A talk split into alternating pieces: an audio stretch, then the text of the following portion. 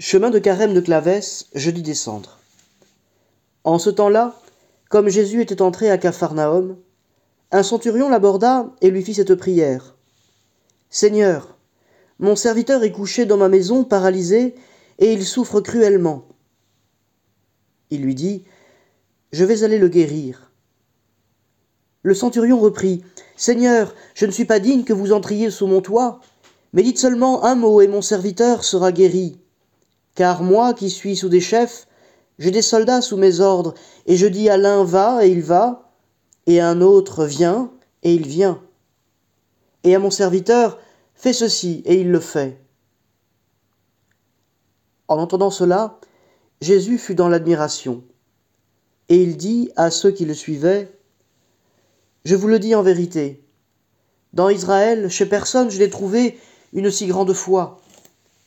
Or, je vous le dis, Beaucoup viendront de l'Orient et de l'Occident et prendront place au festin avec Abraham, Isaac et Jacob dans le royaume des cieux, tandis que les fils du royaume seront jetés dans les ténèbres extérieures. Là seront les pleurs et les grincements de dents. Et Jésus dit au centurion, Va, et qu'il te soit fait selon ta foi. Et à l'heure même, le serviteur se trouva guéri. Dans ce passage de Saint Matthieu, en réalité, il n'y a pas une seule personne que Dieu vient sauver, mais deux. Le serviteur du centurion, bien sûr, et le centurion lui-même. C'est d'abord, bien sûr, le serviteur du centurion qui, nous dit-il, est couché dans la maison et qui souffre cruellement. Le Christ, dans cet évangile, vient guérir la souffrance de ce serviteur et vient lui rendre la santé. C'est la première guérison qu'il opère ici. Dieu peut rendre la santé du corps à l'homme malade. Mais cette guérison, si impressionnante soit-elle, comme tout miracle, reste une exception à l'ordre général et naturel. Mais pour le centurion, c'est différent, car ce n'est pas un simple messager qui se présente à Jésus dans ce passage de Saint Matthieu, mais bien un homme que la souffrance d'un autre fait souffrir, et que la mort peut-être fait craindre.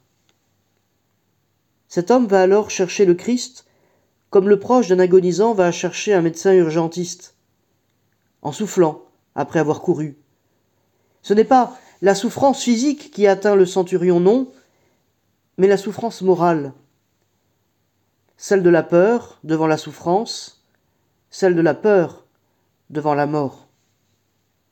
Et ce mal-là n'est pas anodin, il n'est pas exceptionnel, c'est même peut-être le principal que Dieu vient guérir dans cet évangile.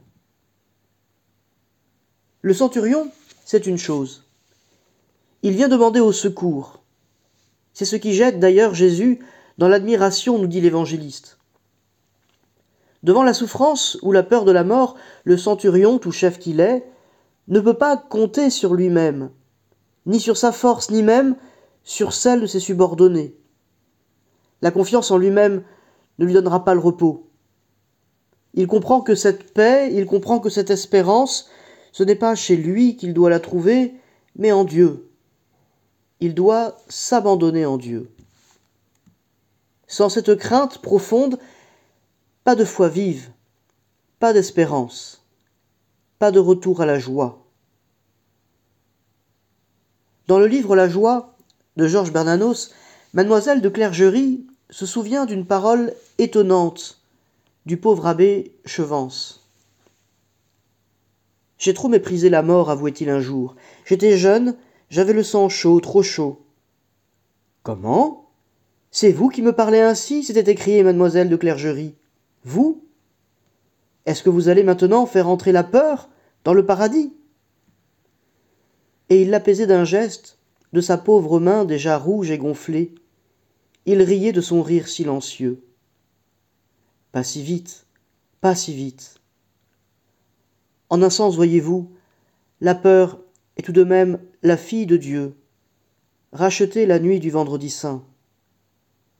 Elle n'est pas belle à voir, non. Tantôt raillée, tantôt maudite, renoncée par tous. Et cependant, ne vous y trompez pas. Elle est au chevet de chaque agonie. Elle intercède pour l'homme.